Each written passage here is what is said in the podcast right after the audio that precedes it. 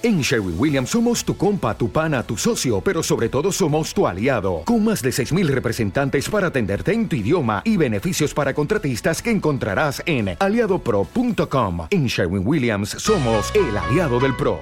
His karate lessons might not turn him into a black belt. Hi-ya! And even after band camp, he might not be the greatest musician. But with the 3% annual percentage yield you can earn on a PenFed premium online savings account, your goal of supporting his dreams Thanks for everything, Mom and Dad. will always be worth it. Apply today at PenFed.org slash savings. Federally insured by NCUA. $5 minimum to open account. To receive any advertised product, you must become a member of PenFed. PenFed's got great rates for everyone. Estás a punto de escuchar tu podcast favorito conducido de forma diferente. Conocerás un podcast nuevo y este mismo podcast con otras voces. Esto es un intercambio. Esto es el Interpodcast 2016.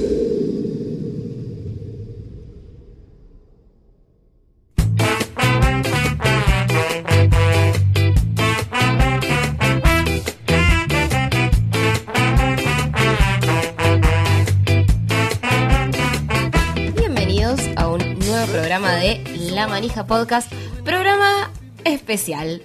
Como siempre, quien les habla, Julieta Cáceres. A mí me acompaña el señor Javi Masikov. Pero hoy vamos a estar haciendo un programa diferente. No vamos a hablarte de series, no vamos a hablarte de películas, tampoco vamos a hablarte de cómics. ¿De qué vamos a estar hablando? Vamos a estar hablando. ¿Sabes que no sé qué vamos a estar hablando? Somos, hoy somos un magazine, hoy somos un poquito de todo. Somos ese programa de la tarde que mientras te tomas un té te pones a verlo. Bueno, esta vez nos vas a escuchar así. ¿Y por qué nos van a escuchar así? Porque hoy no somos solamente la manija, hoy somos Invita a la manija. Hoy vamos a estar eh, ocupando el rol de Invita a la casa, que es un podcast madrileño. Que nada, que está hace un montón de tiempo, ya van como por la cuarta temporada, una cosa así re loca. Estamos en el marco del Interpodcast, para los que no sepan qué es, es un evento en donde vos te anotás, te meten en un barril con un montón de otros podcasts y te van mezclando y te toca otro. Y por un programa especial tenés que copiar ese formato y nada, y jugar un rato a que sos otro podcast. Así que hoy somos Invita a la Manija. Claro. Hoy estamos imitando el estilo de los chicos, hoy estamos imitando, imitando también sus secciones. Es un programa muy interesante, búsquenlo. eh, los encuentran en invitalacasa.blogspot.com. Tiene ya creo que 46 episodios más o menos.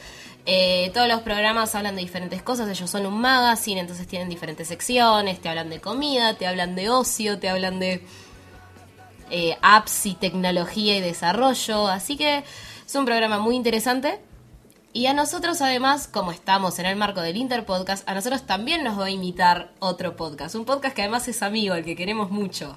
Es verdad, un podcast que yo personalmente disfruto un montón. Eh, los amigos de la Tortulia, desde Uruguay, nos van a- desde Uruguay barra Panamá, porque bueno, están medio así como en cada parte del mundo. Eh, nada, van a estar hablando un poquito por ahí de cines y series y cosas que les gusten a ellos. Eh, esperemos que disfruten de este programa que estamos haciendo nosotros, del programa que va a imitar Invita a la Casa, porque les tocó un terriblemente buen podcast, que es Conciertos en el Living, o sea, un podcast muy musical donde hay bandas invitadas y todo, y que disfruten de la tortulia, o sea, hablando un poco de manejándose un rato. Claro, bueno, a la, a la tortulia la encuentran en tortuliapodcast.wordpress.com. Igual después les vamos a dejar todos los links a las páginas y a los sitios de los chicos. Y bueno, hecha la introducción, pasamos a la escaleta en la que les vamos a hablar de las secciones que vamos a tratar hoy.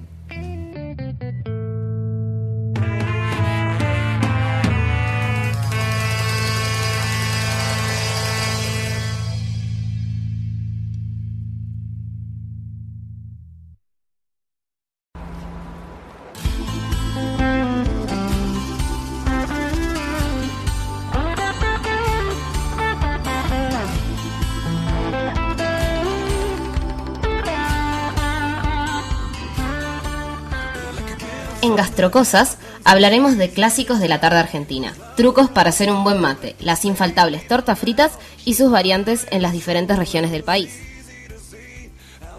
En el Chupito vamos a conversar con el periodista Matías Zaya, desde Rosario y acerca de la industria del gaming en nuestro país. Y para cerrar, en Nubes y Drones estaremos charlando de Uber, la app que brinda servicio de transporte y que está provocando un fuerte debate en Argentina. Sin más, les damos la bienvenida a esta edición especial de La Manija Podcast.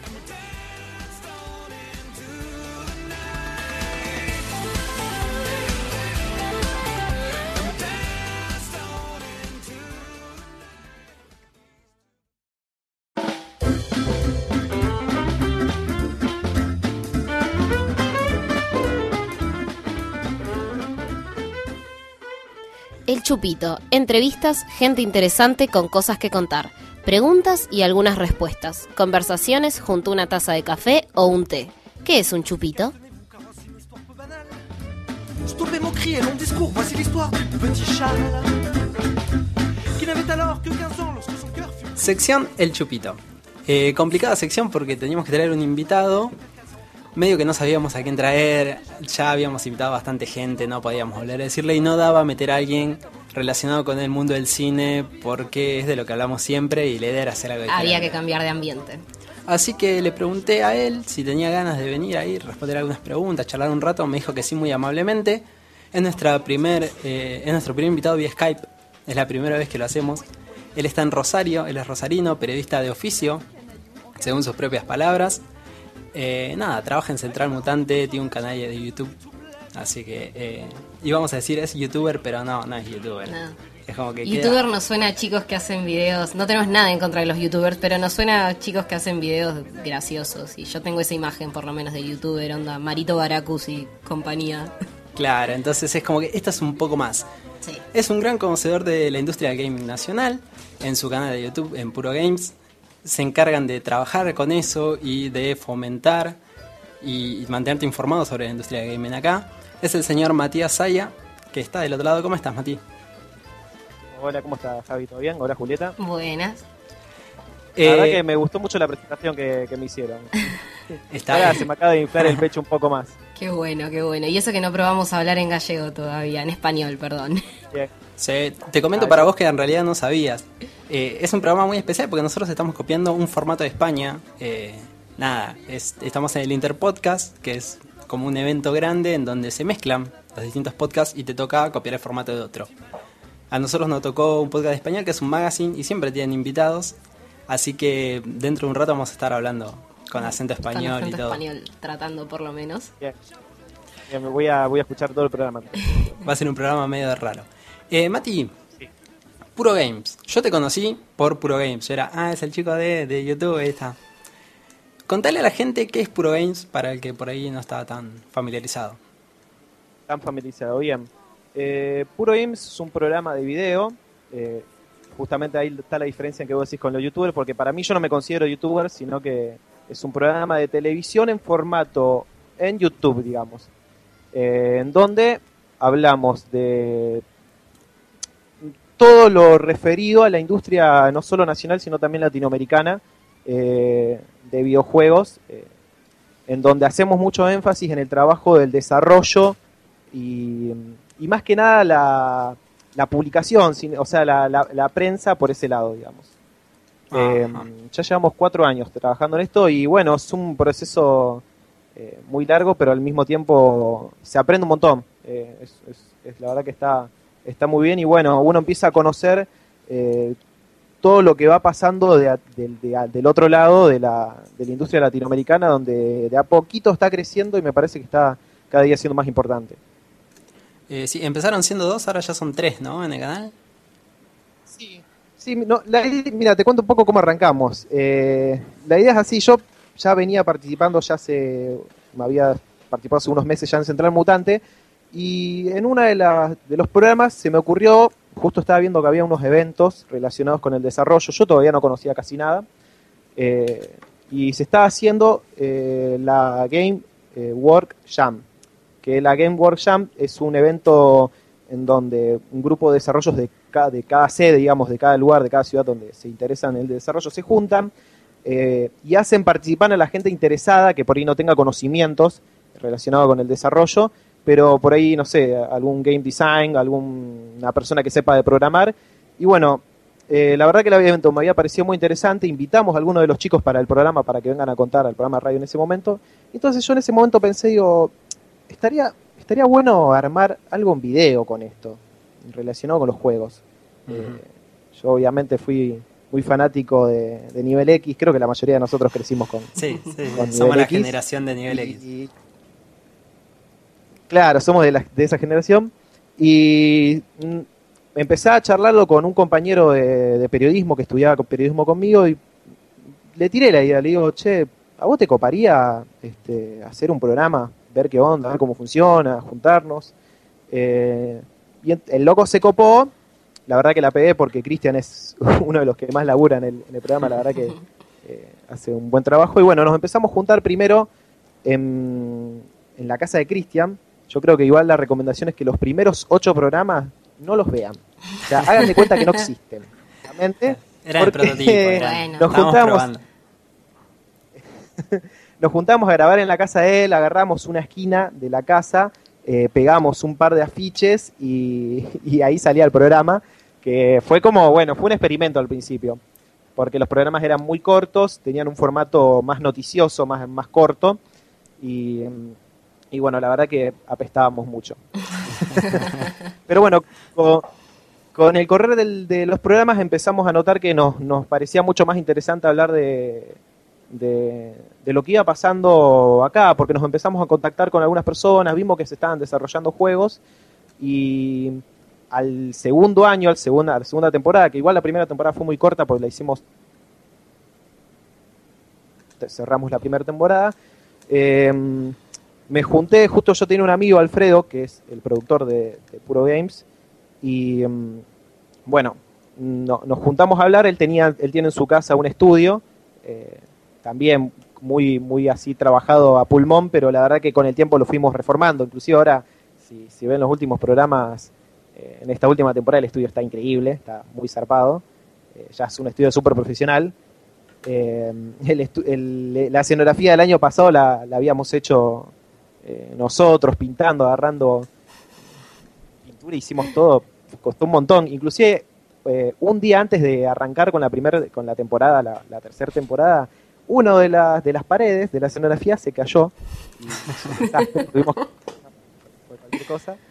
Eh, pero bueno, logramos solucionarlo como pudimos, viste, lo atamos con alambre, lo, lo Sí, atamos sí. ahí y, y lo solucionamos. Y bueno, eh, con el tiempo que arrancamos en el programa, eh, nos empezamos a enterar de toda la movida de, lo que pasa en Argentina y en, Latino- y en Latinoamérica de videojuegos. La verdad que no conocía nada y con, el tiempo empezamos a ver que hay un montón de eventos, un montón de gente en, en- en todas partes, que de la Argentina por lo menos y de Latinoamérica también, que, que muy a pulmón, porque en realidad la industria latinoamericana se basa más o menos en lo indie. Hay muy pocos proyectos que tienen ya una cuestión más eh, de juegos AAA. Eh, el, el caso más importante ahora es el juego Master of Orion, eh, que bueno, es un juego que fue tercerizado por una empresa acá en Argentina y que eh, inclusive una de la- las voces de alguno de los personajes fue un juego de estrategia muy conocido que, bueno, está en una versión nueva. Una de las voces de los personajes inclusive la hizo Mark Hamill. ¿Eh? Este, Así que fíjate lo que es, Todo o sea, bastante bien. Sí. ¿Cómo? Un- Sí, sí, sí, Un es- gran nivel que te, que te haga la voz Mark Sí, sí, sí. Hamill es el Joker. Es el Joker poniéndote No. la voz a un juego. Además, Claro. acá- no, estamos trabajando en un juego que Claro. tiene, tiene las voces de Mark Hamill. Sí, ya que- está.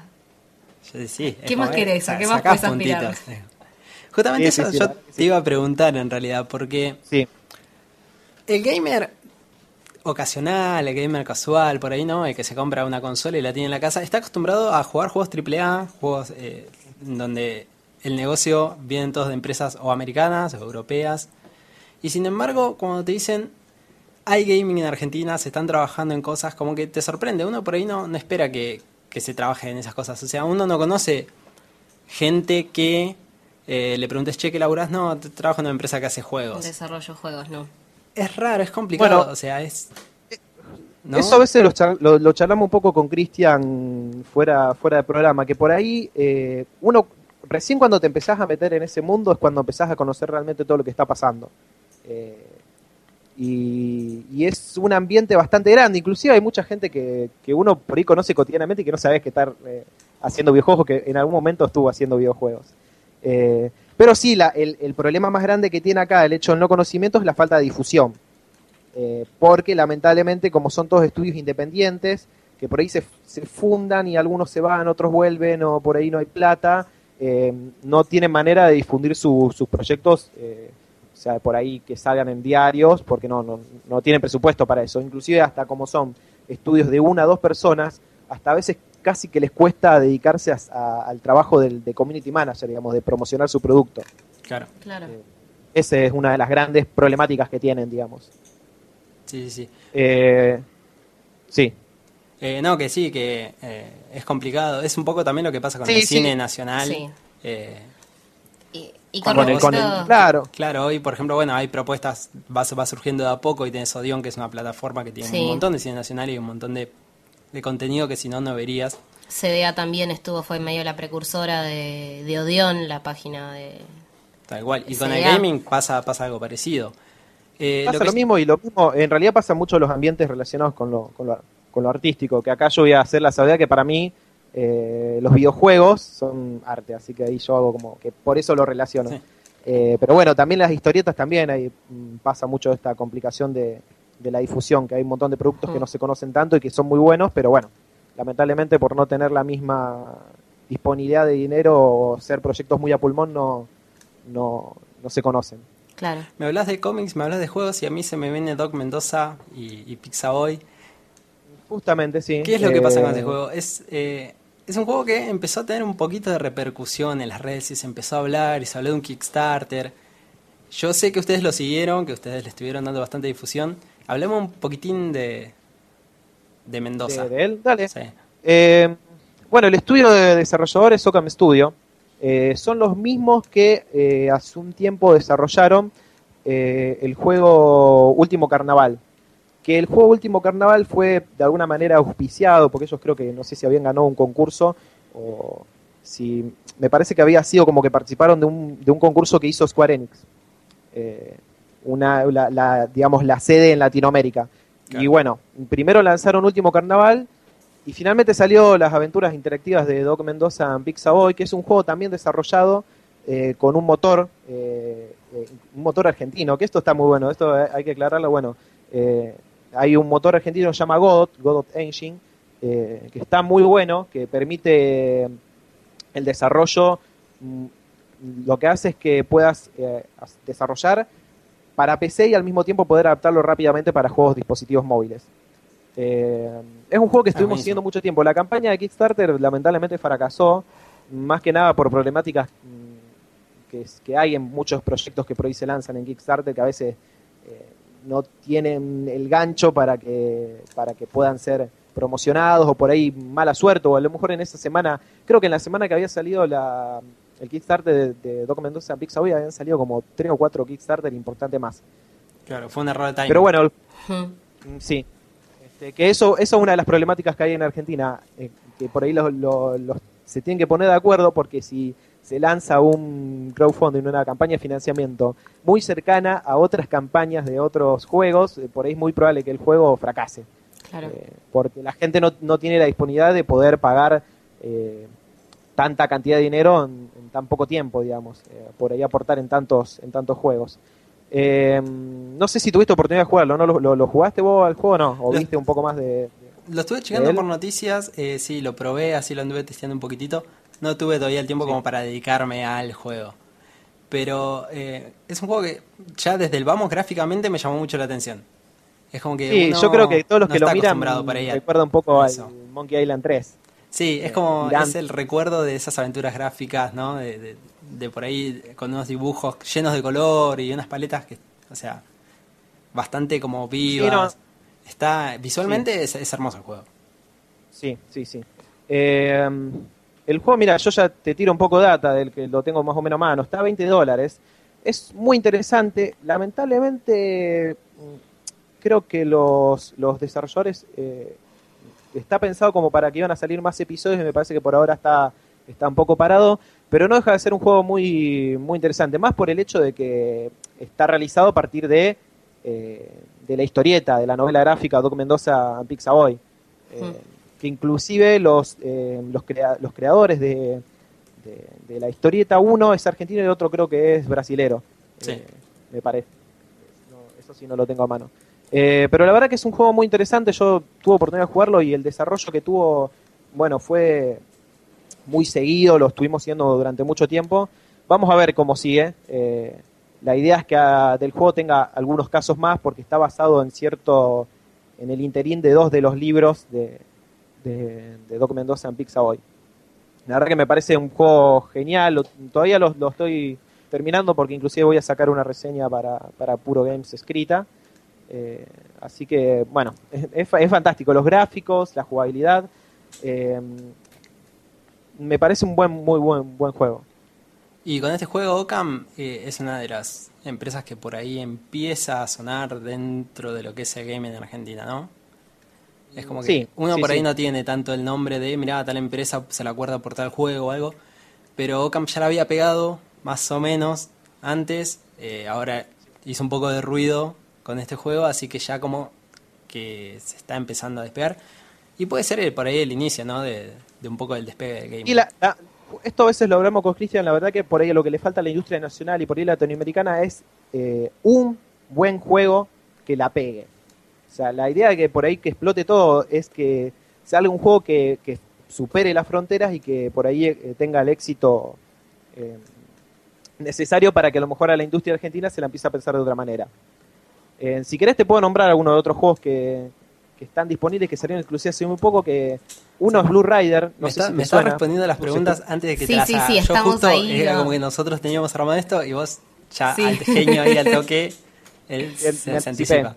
Sí, sí, no, es que justamente íbamos a hablar de eso. Para la gente que por ahí dice, ah, si en mi país o en mi región se están empezando a hacer juegos, quiero probar algo, Claro. ya sea por curiosidad o por, por lo que sea, pero a ver qué hay en Argentina, a ver qué se está haciendo. ¿Qué juegos vos decís? eh, son juegos Bien. que uno tiene que probar si quiere ver la calidad de lo que se puede hacer acá en Argentina.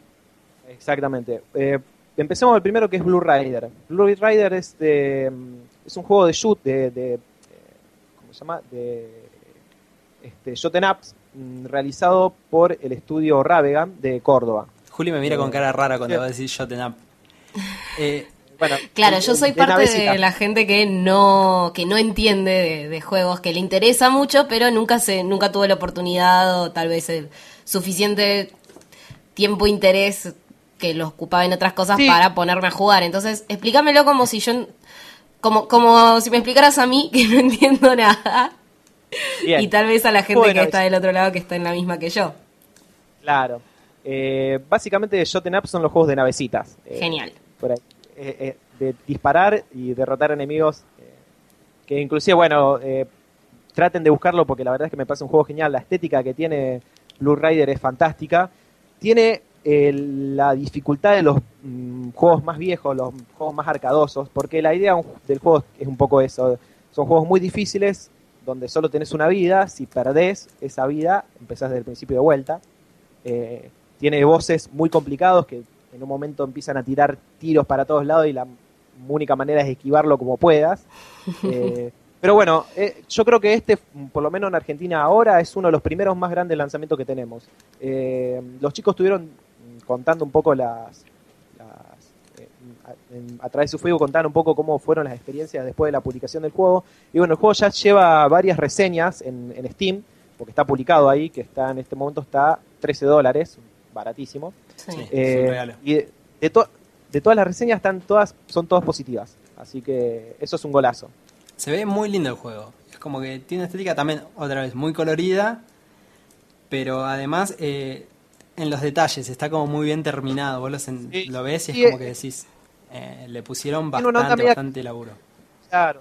Tiene una onda, yo esto me hace acordar que por ahí lo ejemplifiqué a juegos de, de hace algunos 10 años, o sea, tipo 2005, 2006, una onda con la, la estética gráfica, el 3D modelado así, me hace recordar a, a esa época.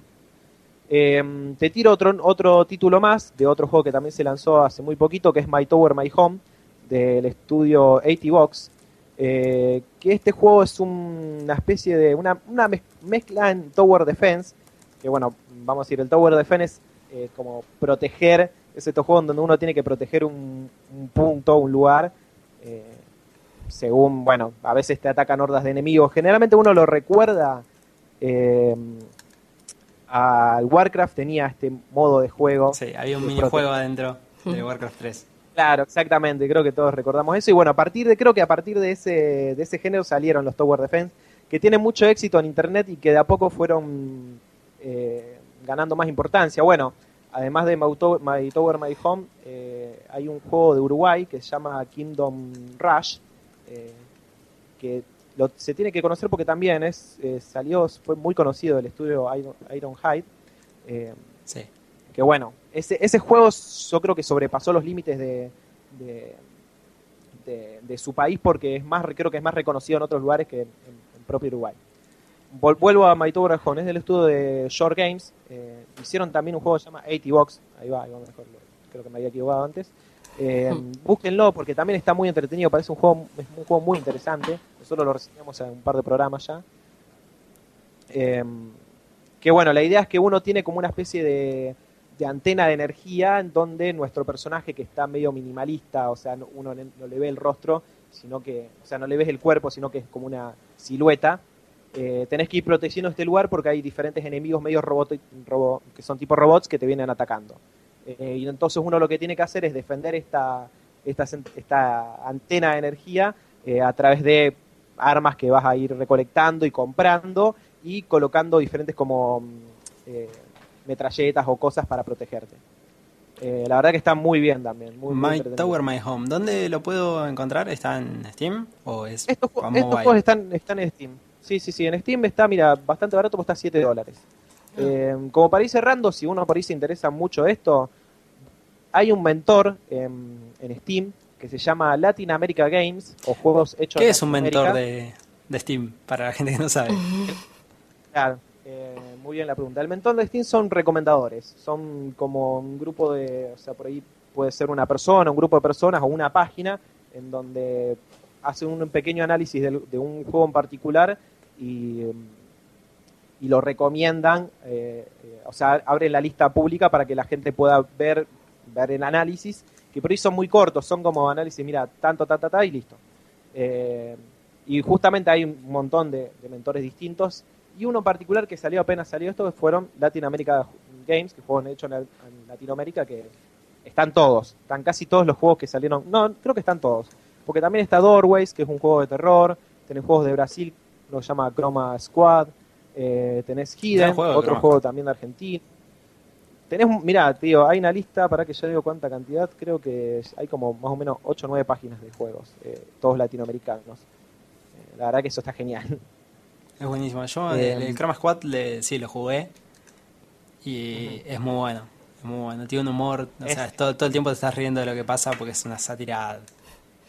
Es constante, constante. Tiene Sátira, claro, a lo que uno, a, a los juegos, al, los, a los Power Rangers de la infancia. Claro. Inclusive, bueno, los, los muchachos tuvieron conflictos con, con, lo, con la, la empresa que tiene los Sí. derechos de, de los Power Rangers, pero creo que como que lograron solucionarlo por medio de, de una charla y se, salió el juego Claro, finalmente. Porque los Power Rangers en realidad son japoneses. O sea, eh, acá una empresa yankee la compró, importaba las imágenes y te armaba los Power Rangers que vos veías en la tele. Sí.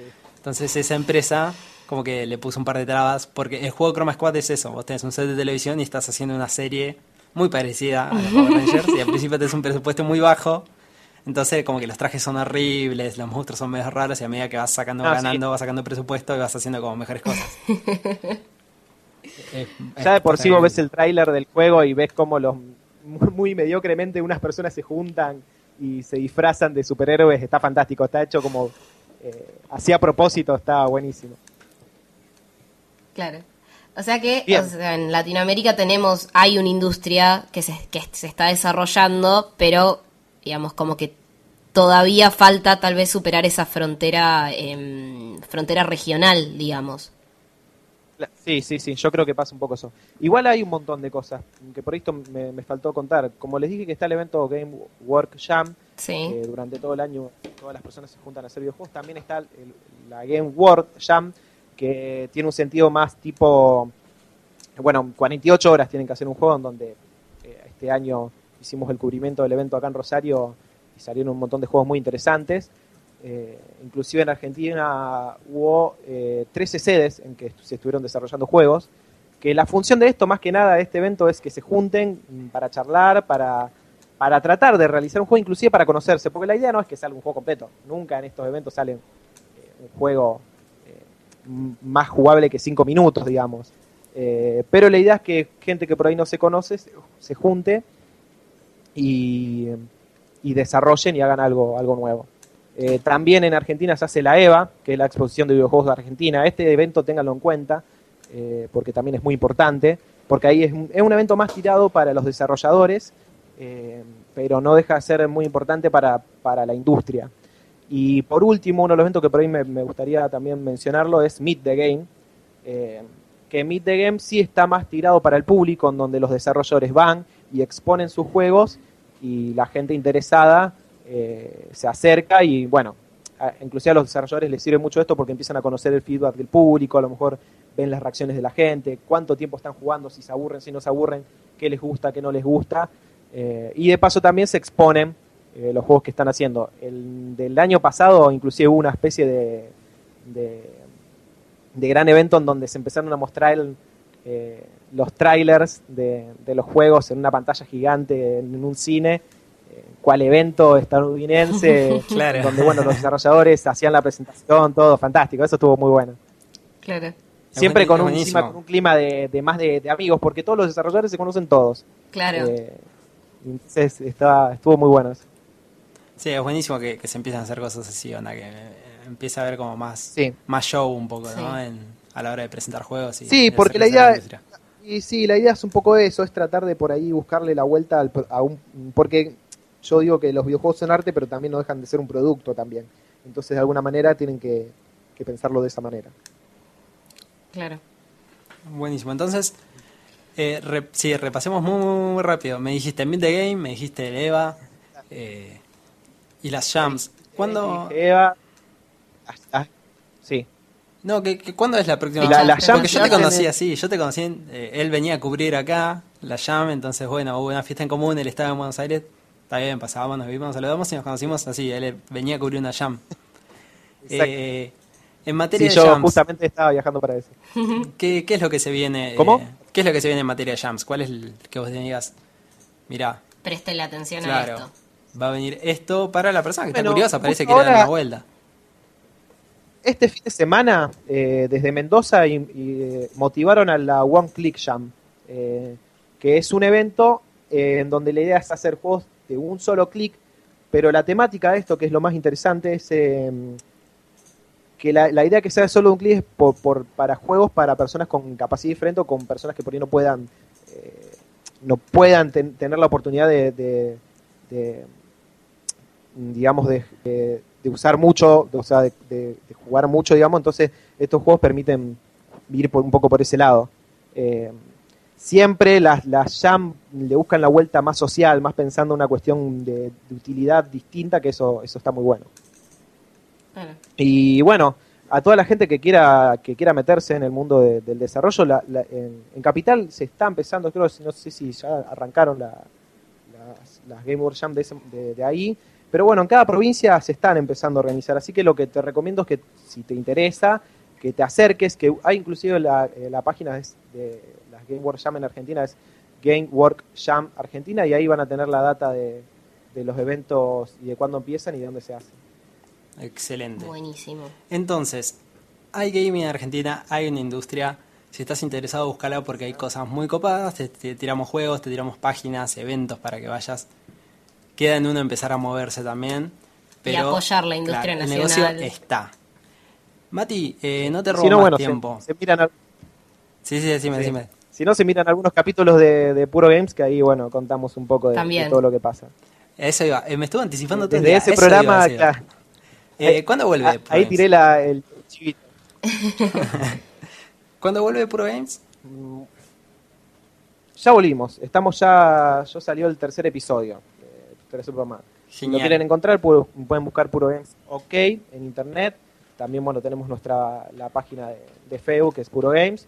Ahí le ponen me gusta y bueno, eh, si no les alcanzó con los que le dije yo, que por ahí me faltó información, desde el programa van a tener toda la información de todo lo que está pasando. Inclusive, bueno, la página eh, dejamos data de, de todos los eventos que se hacen durante el año. También nosotros no solo hablamos de los, jue- de los juegos y los desarrolladores, sino también de los músicos, entonces también hay una lista de todos los músicos latinoamericanos de los que nosotros por ahí hablamos, porque los programas están musicalizados por, por músicos de videojuegos y también Genial. tienen toda esa data. Y bueno, vean el programa que ahí van a estar enterándose de todo lo que va pasando durante el año. Buenísimo. Genial. Eh, chicos, vean puro bien porque posta está bueno. No son programas largos, es como que los te pasan así al toque. Y ahí posta que hay muy buena data. Mati, eh, te libero. Muchas gracias por estar acá. Sé que tenías que Bien. trabajar, que estabas No, con ocupaciones. Eh, te hiciste el huequito, así que gracias posta. Te lo agradecemos Eh, desde la manija y desde bueno el especial de Invita, a la, manija. Invita a la manija hoy. Personalmente, Creo que, me, verte. creo que me, nos desplayamos mucho. No, no, No, hay pasa nada, está problema. genial, Hablamos de algo además que estaba buenísimo, así que no pasa nada. Hay que darle espacio a estas cosas. Perfecto. Totalmente. Eh, nada, personalmente espero verte cuando andes por Buenos Aires. Nada, avísame y, y nos juntaremos. Dale, dale, muy pronto. Yo creo que voy a tratar de, de ir muy pronto allá. Así que Mm. nos vamos a ver. Buenísimo, Mati. Muchas gracias, eh. Adiós.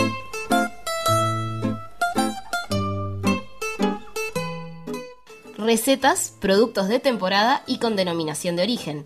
Libros de cocina, bares, qué lugares. Restaurantes, consejos. Dulce o salado. Mmm, qué bueno. Rico, rico, rico. Gastrocosas. Hoy en Gastrocosas les vamos a hablar de los secretos de un buen mate y la magia de las tortas fritas.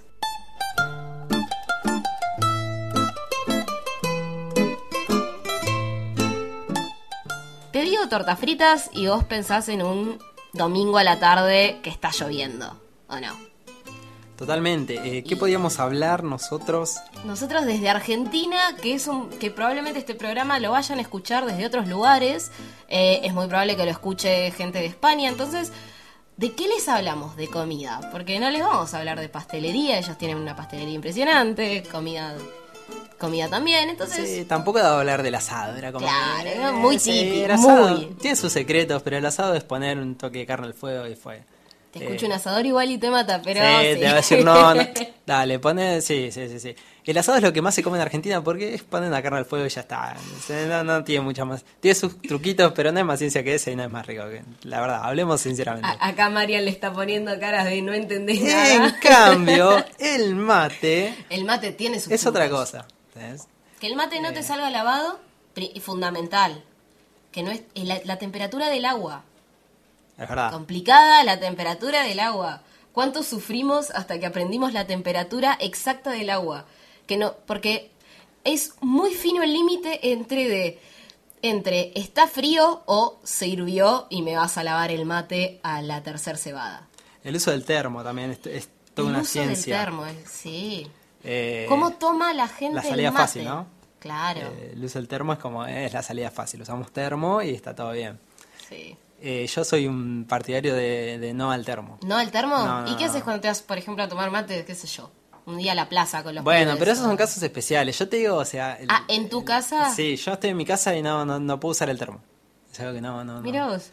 No, no me sale, no, no me gusta. Es como que... ¿Entendés? Eso es para cuando estás afuera. Es como que...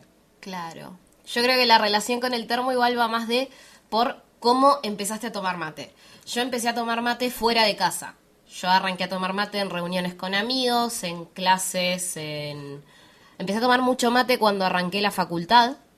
Eh, entonces, como que el primer acercamiento al mate lo tenías con el termo y bueno, el compañero que te pasaba el mate y encima el mate de la facultad es un garrón porque ya el tercero le están dando mate a 40, entonces ya el segundo mate que te dieron está relavado, tibio, un espanto. va.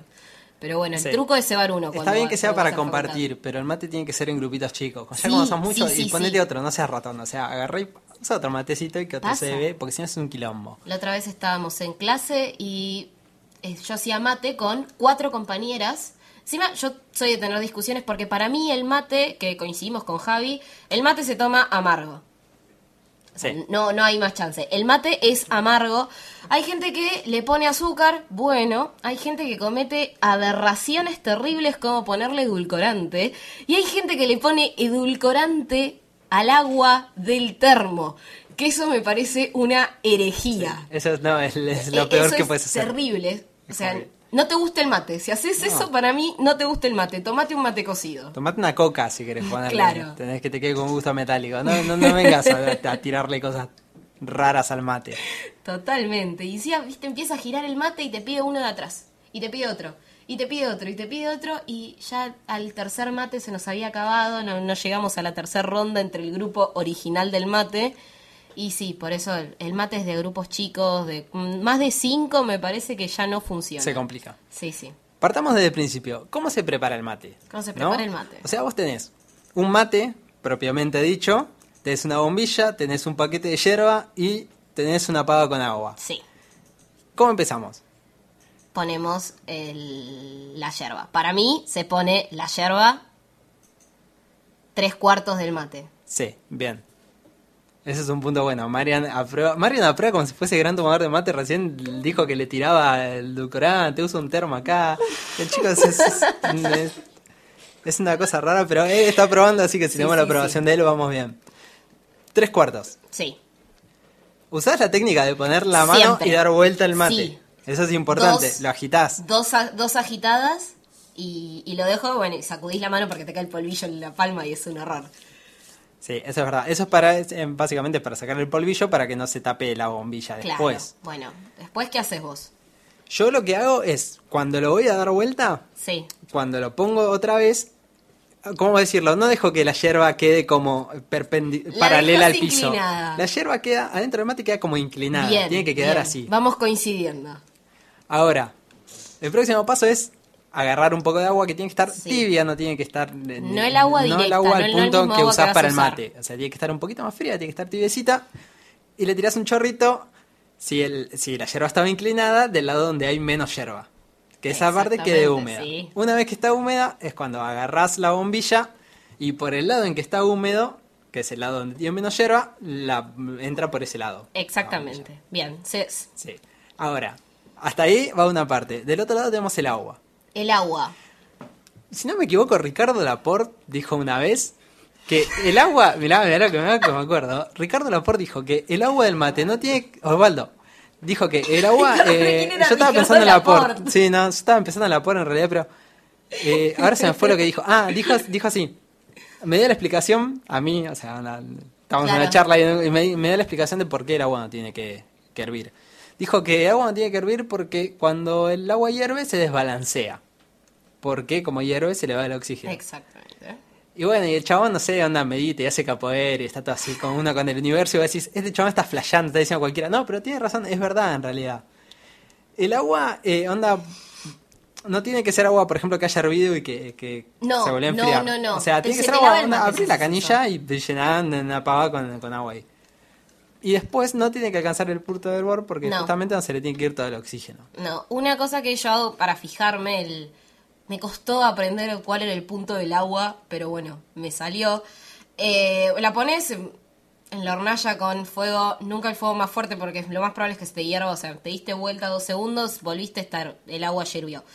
Eh, cuando empieza a hacer burbujitas, que ves que, o sea, destapas la pava y ves que empieza a hacer como ese espiral de burbujitas chiquitas que salen para arriba, para mí ese es el punto del agua. O sea, cuando le empezás a calentar, empieza a hacer, empieza- empiezan a salir burbujitas desde abajo, muy, muy, muy chiquititas, que empiezan a subir onda espiral.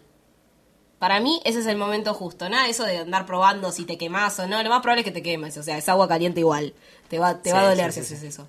A mí mi tío, que es el que me enseñó, me dijo, sí, vos mirá el agua. Cuando vos ves que hace ploc por primera vez, es como que ahí ya está. Ahí lo Yo le hago agarrás, un toquecito ahí antes Está de perfecto. eso. Pero sí, es- hay que prestarle atención al agua. El momento en el que te fuiste, no, porque voy a hacer algo, volvés, el agua sirvió, lo más probable es que la uses igual y te va a quedar feo el mate. Sí. Además, supuestamente dicen los que saben que cuando el agua está, está hervida, en realidad vos lo que haces, eh, la hierba se infusiona, o sea, es lo mismo que haces como haces un té, y por eso se lava rápido. Claro. Justamente por eso el saquito de té no lo puedes usar más de una vez, porque después ya no tiene gusto a nada. Bueno, eh, con el mate pasa lo mismo.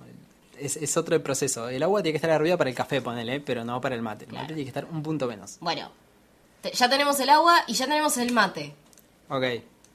Ahora, Ahora, eh, sí, si tomás mate amargo directamente es como que es mucho más fácil porque agarrás, en este caso la pava como yo, ahí cuando estás en, en tu casa, y vas poniendo agua muy despacito por el lado Inclinado, donde va, o sea, claro, que caiga así como por la bombilla y que entre por ese lado. Sí. Porque si no se tapa, o sea, metes el agua por el otro lado No. y la corriente Además, que vaya para, adentro mí y se tapa, fácil. importante del mate es eh, cuando, cuando lo estás cebando, digamos, siempre dejar la parte esa alta que quede, si podés, el mayor tiempo posible, yerba seca arriba. Sí, Para mí nunca eso- tiene que llegar hasta arriba de todo. Claro, cuando te pasaste, lo más probable es que te dure dos mates más y después se te va a lavar. Entonces, que es vaya, ir dejando ese espacio de yerba seca arriba.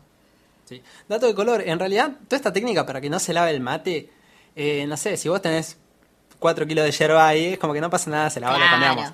El tema es que en el- cuando, cuando el gaucho allá en el campo, o sea, tomaba mate ahí, eh, eh, la yerba mate era muy cara en su momento, o sea, casi como ahora en realidad, pero bueno, Claro, casi, era casi. muy cara en su momento, entonces, no sé, era como que uno iba y compraba eso y, y era un vicio en realidad, era como un gusto que se podía dar, entonces tenía que asegurar la yerba lo más que podía, Claro. entonces como que los gauchos científicos ahí del mate se dieron cuenta de que si el agua no hervía se iba, te iba a durar un toque más y te armaron todo este ritual para el, para el proceso del Sí, mate. sí. Lo más copado del mate, eh, nada, punto uno es, es como juntarse a comer un asado. Sí. Es la base de una reunión, en realidad, es la excusa para juntarse a hablar y, y así. Sí, Eh, la- nada, tiene sus pequeñas las charlas que costumbres, ¿no? giran alrededor del mate. El primer mate, ¿quién lo toma? El que se va. Claramente, porque es, o sea, onda que mate vos y después pasas el al otro. Totalmente. Además, muchas veces el primer mate es recontra amargo. Sí, es el más fuerte de todos. Es fuerte. Como, eh, Eh, sí, el que se va. O sea, si vos te juntás con alguien, se va el primer ba- mate y te lo da vos, ya está, no, no te juntes más. No- Esa persona no es un buen amigo. No- es una persona con la que te convenga juntarte. Y otra de las cosas es que nunca se dice que no a mate. Cuando vos no querés más, Se dice gracias. sí. Es una costumbre media rara, pero uno se, uno se acostumbra mucho a eso. Es como que uno dice, qué volver, decir que no. Sí, y sí. después como que uno va creciendo y se acostumbra a decir que no, no, se dice gracias Sí. y toda esa cosa, como decir salud cuando alguien estornuda y nadie sabe por qué. Claro. Es como que, no sé, un mate no se le niega a nadie. No, no, no, es gracias. Y me acuerdo que yo cuando arranqué a tomar mate era como gracias cada vez que me daban un mate. Y cuando estaba tomando con alguien, con un compañero que la tenía re clara, el pibe tomaba mate desde que antes de tomar chocolatada, creo. O sea, tenía toda la cancha, te hacía unos mates espectaculares, no se le lavaban nunca. Eh, y me dio el mate, em, bueno, tomo, le digo gracias, primer mate que me daba. Siguió la ronda y no me dio nunca más. Y yo le pregunto, che, ¿por qué? Me dice, porque me dijiste gracias. Sí, pero porque te agradecí. Me dice, no, no se dice gracias. Casi que casi me mata. No se dice gracias a no ser que dejes de tomar mate. Y ahí, bueno, bueno lo aprendí. no volvió Sí, a pasar. lo aprendés por las malas. Lo aprendés por las malas, claro. Se- me miró con cara de pocos amigos cuando le dije eso. Por un lado tenemos el mate. Eso Por es otro el lado, mate. tenemos lo mejor probablemente que te puede pasar un día de invierno con lluvia, frío. Son las tortas fritas. Tortas, fritas. Eh, sí, comida que... Juli, ¿cómo la preparas? Porque esto es algo que estamos hablando. y yo, Sí, ¿qué onda, porque hay boludo? O sea, diferentes, claro. Para mí es algo muy básico de hacer, es algo muy fácil. Claro, bueno. Tiene sus secretos, pero es algo bastante fácil. Es que es diferente, varía dependiendo de dónde seas. Eh, yo soy de Bariloche, soy de Patagonia, Argentina, y allá las tortas fritas son diferentes a, la- a las porteñas y son diferentes también a las que se hacen en el norte de Argentina. Las tortas fritas, yo siempre las co- comí, las que eran hechas por mi mamá, o las mejores tortas fritas en realidad del planeta son las de las porteras de las escuelas. No me preguntes por qué, pero esas señoras hacen unas tortas fritas increíbles en Bariloche, son espectaculares.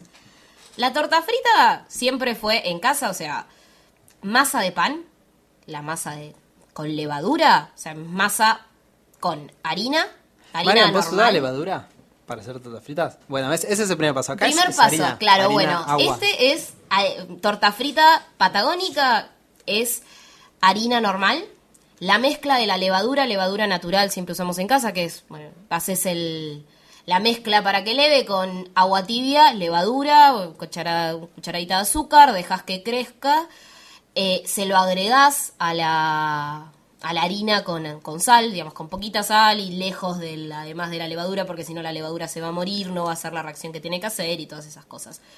Eh, bueno, vas haciendo el bollo, lo mejor es no ponerle aceite, si le pones aceite que sea muy poquito y alrededor del aro, digamos. Eh, bueno, preparás la masa como preparás la masa del pan.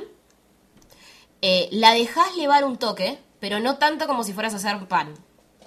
En el momento en el que leva, ponerle, la dejaste levar 15 minutos, la sacás, la estirás con palote y la cortás en, en Sí, mamá a veces la corta en triángulos o rectángulos o cuadrados. Generalmente son rectángulos eh, medianos, digamos. Se cortan, no se deja que vuelvan a levar y se fríen en grasa. Para mí la torta frita es frita en grasa de, en grasa de vaca.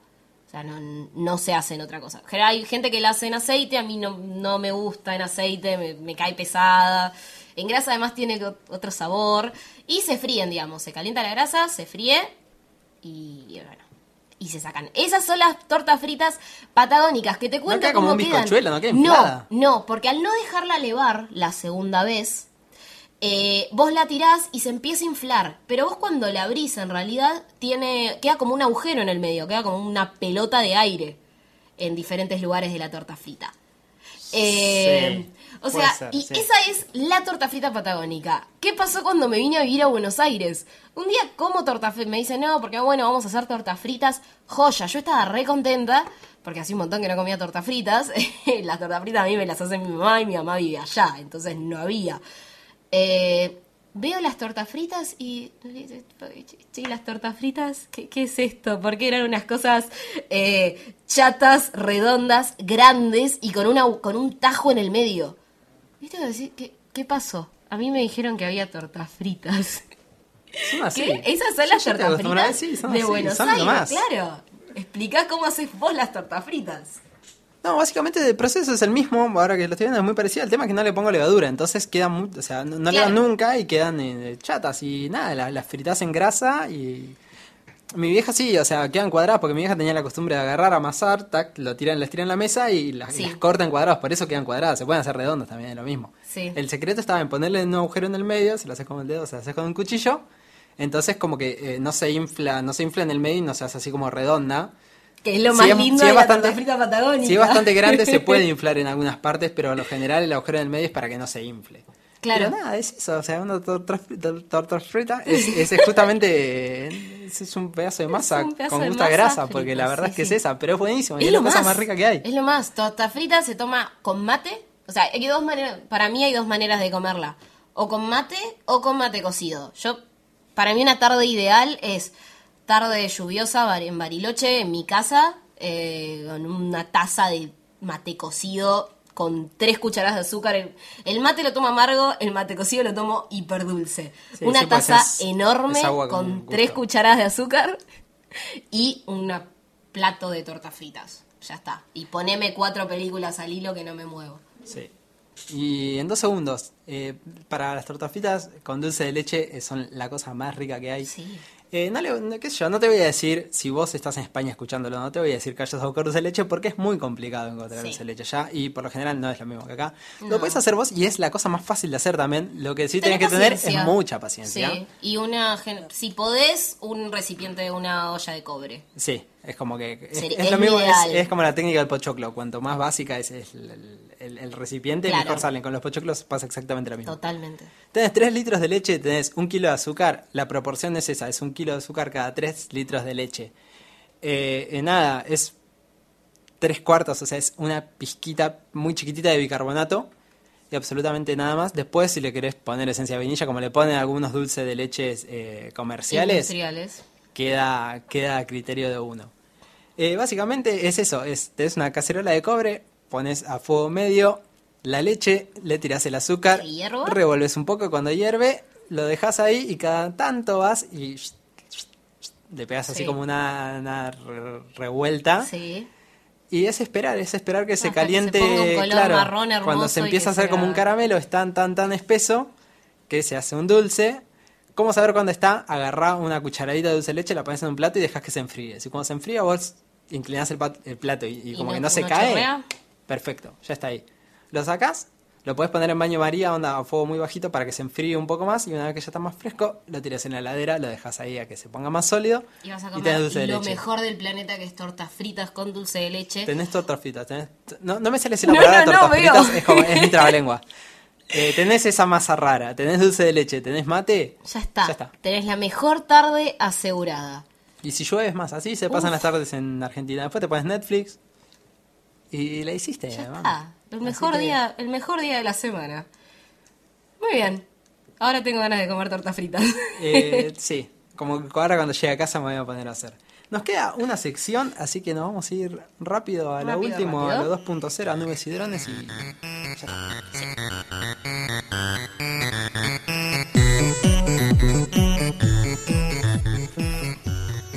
Nubes y drones.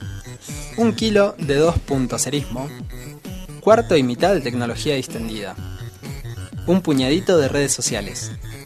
Su poquito de podcasting, otras mancias y un chorrito de música libre. Hoy en Nubes y Drones, Uber. Qué tema complicado el tema de Uber. Complicado. Eh, está, está fuerte sí, el debate. Es ¿eh? como que están pasando muchas cosas muy rápido. Para la gente que es de afuera y no sabe, eh, Uber esta semana empezó a brindar su servicio en Argentina. Empezó a brindarlo además de una manera medio eh, como... eh, no, no ilegal en realidad, eh, pero más o menos. Sí, empezó de una manera muy complicada porque Uber acá no, eh, no tiene una- no tiene un espacio físico, es ese, no tiene una oficina Uber en Argentina con gente que está laburando acá o una persona que salga a dar la cara de acá. Eh, nada, lo que mandan lo mandan todo por internet, eh, por redes sociales, hacen sus descargos por ahí y es todo muy Sí, sí, raro. sí. Eh, ya hicieron empezó- igual, o sea, hicieron sus entrevistas con los conductores. Sí, tuvieron un par de reuniones, hubo, o sea- el tipo para, vos para manejar en Uber tenés que pasar determinado tipo de, de controles, Sí, se supone, eh, ¿no? sí, no van a poner sí, a cualquiera a manejar en, no te van a, no le van a dar a cualquiera la licencia de Uber, digamos. No, los requisitos eran que eh, seas mayor de 18 años, que no tengas antecedentes legales, que tengas licencia de conducir y que tengas un auto propio. Nada más. El tema del seguro, por ejemplo, que era una de las, es, uno de los grandes puntos ahí a discusión. eh, nada, eh, según el seguro que, el tema es así, según el seguro que tengas, es lo que vas a poder ganar eh, en base a los viajes que hagas. Onda, si vos tenés un seguro todo riesgo, vas a ganar tal porcentaje. Si vos tenés un seguro más corto, tu porcentaje de ganancia va a ser menor porque Uber se tiene que llevar más parte por si te llega a pasar algo, digamos. Es una cosa así. El servicio arrancó el martes y el martes hubo un- una protesta gigantesca de la gente del taxi acá en Argentina Sí, porque dicen que es competencia desleal. Claro. No sé hasta qué punto es competencia. O sea, Eh, no sé es hasta qué muy punto. discutible ese punto, digamos. Sí, no sé hasta qué punto los dos. eh, es como, no sé, es como el remis y, Y el- y el taxi. y el taxi, o sea, son- claro. Está bien, compiten, están en el mismo. eh, los dos transportan gente, pero son dos cosas diferentes. Uber no es un servicio de taxis. No, no. O sea, vos Otra cosa era Radio Taxi. Claro. O Easy Taxi, que era una aplicación justamente que te llamaba taxis. Que acá se prohibió porque los taxis en Argentina eh, los tenés que pedir por teléfono. No los puedes pedir a través de una app de internet. Cosas Ortivas. media raras, ¿viste? Acá ya te, te, te empieza a mostrar este, todos los quilombos legales que podamos, llegamos eh, Sí. a tener en Argentina. Los taxistas hicieron un recurso de amparo. Presentaron, claro, la Y- justicia ordenó un ordenó un cese de las actividades de Uber, o sea, Uber no podría estar operando, se supone que no debería estar operando eh, por bueno, este recurso de amparo que presentaron los tacheros, o sea, está presentado en la en la justicia, digamos. O sea, por cuestiones legales Uber no podría estar operando. Sin embargo, lo está. O sea, hoy hicimos la prueba eh, y nos figuraron un par de Ubers. Sí, vos hoy por hoy abrís la aplicación y Claro. hay Uber dando vuelta. O sea, para la Claro. gente que. Una no- medida no- no sé cautelar quién presentaron. en ya en este planeta no puede saber lo que es Uber, pero básicamente Uber es un servicio en el que vos te bajas una aplicación, te creas una cuenta, eh, direccionas un, un- un código de tarjeta, un número de tarjeta de crédito que se asocia con tu cuenta y nada más. O sea, después lo abrís y tenés un mapa donde te figura dónde estás vos, te figuran los autos que están dando vueltas cerca que, que- que trabajan con Uber, vos te pedís un, un auto, ese tipo a vos te llega la información de, mira, te va a pasar a buscar tal modelo de auto, de tal color, el, co- el conductor es tal persona. Y nada, te parece en una esquina, aparece el tipo, sí, vos sos sí, sí, sí, sí, arreglamos, listo, te subís. Y ahí es donde se parece por ahí más un taxi. Tienes ese servicio que es por kilómetros, que es por minutos y, Claro. y tiene toda esta cosa. Llegás a tu destino, en tu celular te marca, mira, son tanto, es tanta plata. En el celular del chofer le dice, mira, son tanta plata, vos pones, pones los dos cobrar. Se te debita de la tarjeta de crédito, vos no sacás efectivo. y vos podés agarrar y puntuar al chofer y el chofer te puede puntuar a vos. Hasta ahí es lo que funciona en Uber. Claro. Es raro y es distinto al taxi. Eh, Pero no, no. ¿Dónde no está sé el hasta problema dónde es acá? el punto de que es una competencia eh, desleal, porque, o sea, competencia en realidad tenés en todos los rubros basado en el sistema económico en el que vivimos, o sea. Entonces es como es complicado. Lo que tiene tal vez Uber es que no está regulado de la misma manera, ahí tal vez sí se puede llevar la discusión, que no está regulado de la misma manera que está regulado el servicio de taxis. O sea, no tiene una regulación de, por ejemplo, el Ministerio de Transporte, que sí tiene, eh, Ministerio del Interior y Transportes en este caso, no, se dividió, Ministerio de Transporte, perdón, eh, que sí tienen los taxis, por ejemplo. Sí, tienen que presentar un montón de papeles. El seguro, esa es una de las cosas. El seguro que tienen los taxis es un seguro distinto porque es para Cubre vehículos sí. que eh, se encargan de transportar personas eh, a cambio de plata, sería. O sea, vos estás brindando un servicio, entonces, por ejemplo, vos ponele, chocas con un taxi y vos estás cubierto. Se supone que, aunque tengas un seguro todo riesgo, si vos chocas con Uber, eh, vos no estarías cubierto en realidad porque vos sos un pasajero que está pagando por un servicio y el auto en el que vos vas no está eh, en, en regla como Sí. para brindar un servicio en realidad. Sí, sí. ¿Qué sé yo? ¿Viste? Eh, es, complicado. Yo creo que lo que debería hacer Uber es adecuarse a, por ejemplo, eh, al sistema de lo que sería el sistema de remises. O sea, Sí, porque un taxi no es, pero no. puede ser, o sea, brinda el mismo servicio que un remis, básicamente. O sea, es como que vos lo llamás, viene, te busca, vas y. Sí, se puede compartir, que- o sea, hay diferentes Sí, modelos yo de tengo la costumbre de que- yo, se comparten entre, se pueden llegar a compartir entre diferentes pasajeros. eh, tal vez eso ahí es un, supone una ventaja con respecto a, al taxi o al remis. O sea, varias personas, por lo que tengo entendido, pueden viajar en el mismo transporte, se divide la, tenés la opción de dividir la tarifa entre los que viajan. Sí, es complicado. Para mí, o sea, va que yo, yo tengo la costumbre en realidad, vos me decís un taxi, yo te digo, es un auto que vos parás en la calle. Sí. Yo tengo la costumbre de llamar para pedir un taxi. Llamo y pido un remis para eso, que es más barato. Sí. Eh, y vos a Uber no lo parás en la calle. No, no. Ya de por sí es difícil darse cuenta cuando auto es de Uber, porque como no, no está identificado de ninguna, de ninguna forma, no tiene una etiqueta afuera. No. dice. Y ahí es donde, donde, eh, aparecía mi primera duda, porque el gobierno de la ciudad dijo que eh, el sistema de Uber es ilegal y ordenó a levantar el servicio y además ordenó a las grúas de la ciudad de que si ven eh, un auto de Uber, lo levanten. se secuestró un auto eh, el miércoles, ayer 13 de abril, eh, y se le cobró al chofer una multa de 77 mil pesos. Salado. Multa que pagó Uber. Uber Sí, agarró y sí, dijo, sí. sí, sí, Juan Carlos Uber dijo no pasa nada, nosotros te pagamos, está todo bien, no tenés la culpa de nada. Y además dijo que su servicio va a seguir funcionando porque es un servicio que está legal. Y lo que te dice Uber es, acá hay gente que hace transporte y hay gente que quiere ser transportada. Lo- nosotros lo único que hacemos es generar un nexo entre, para que esas dos personas se puedan unir. Nada Totalmente. más. O sea, nosotros no tenemos autos como eh, trabajando para nosotros. El auto trabaja por sí, nosotros te cobramos un porcentaje por hacerte de nexo solamente. Claro. Y es algo medio raro y medio complicado. No sé cómo funcionará en otros países del mundo el tema de Uber.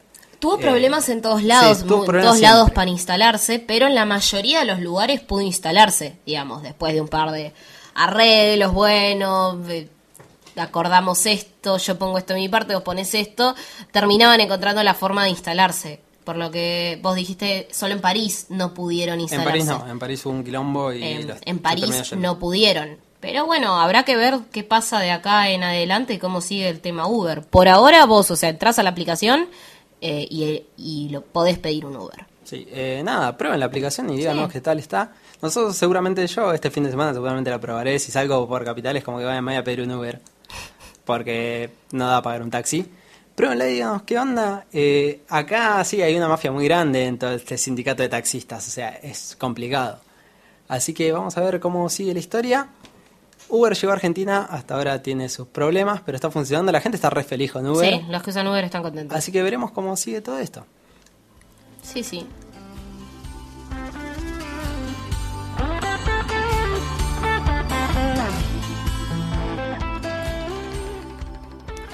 Esto es La Manija Podcast. Nos pueden encontrar en Facebook y Twitter como La Manija Podcast y nuestra página es lamanijapodcast.wordpress.com en donde a los programas de la semana le agregamos videos, canciones y curiosidades de las que hayamos hablado.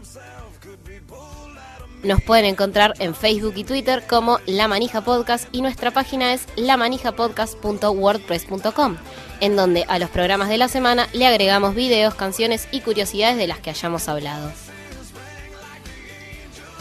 Si te gustó el programa, pasate por iTunes, danos unas estrellitas y escribinos alguna reseña, así nos ayudas a llegar a más personas. A nosotros nos encuentran en Twitter como arroba javirocket y arroba Juli Cáceres. Buena semana y nos encontramos en el próximo programa de La Manija Podcast. Ahora los dejamos con el tema de cierre.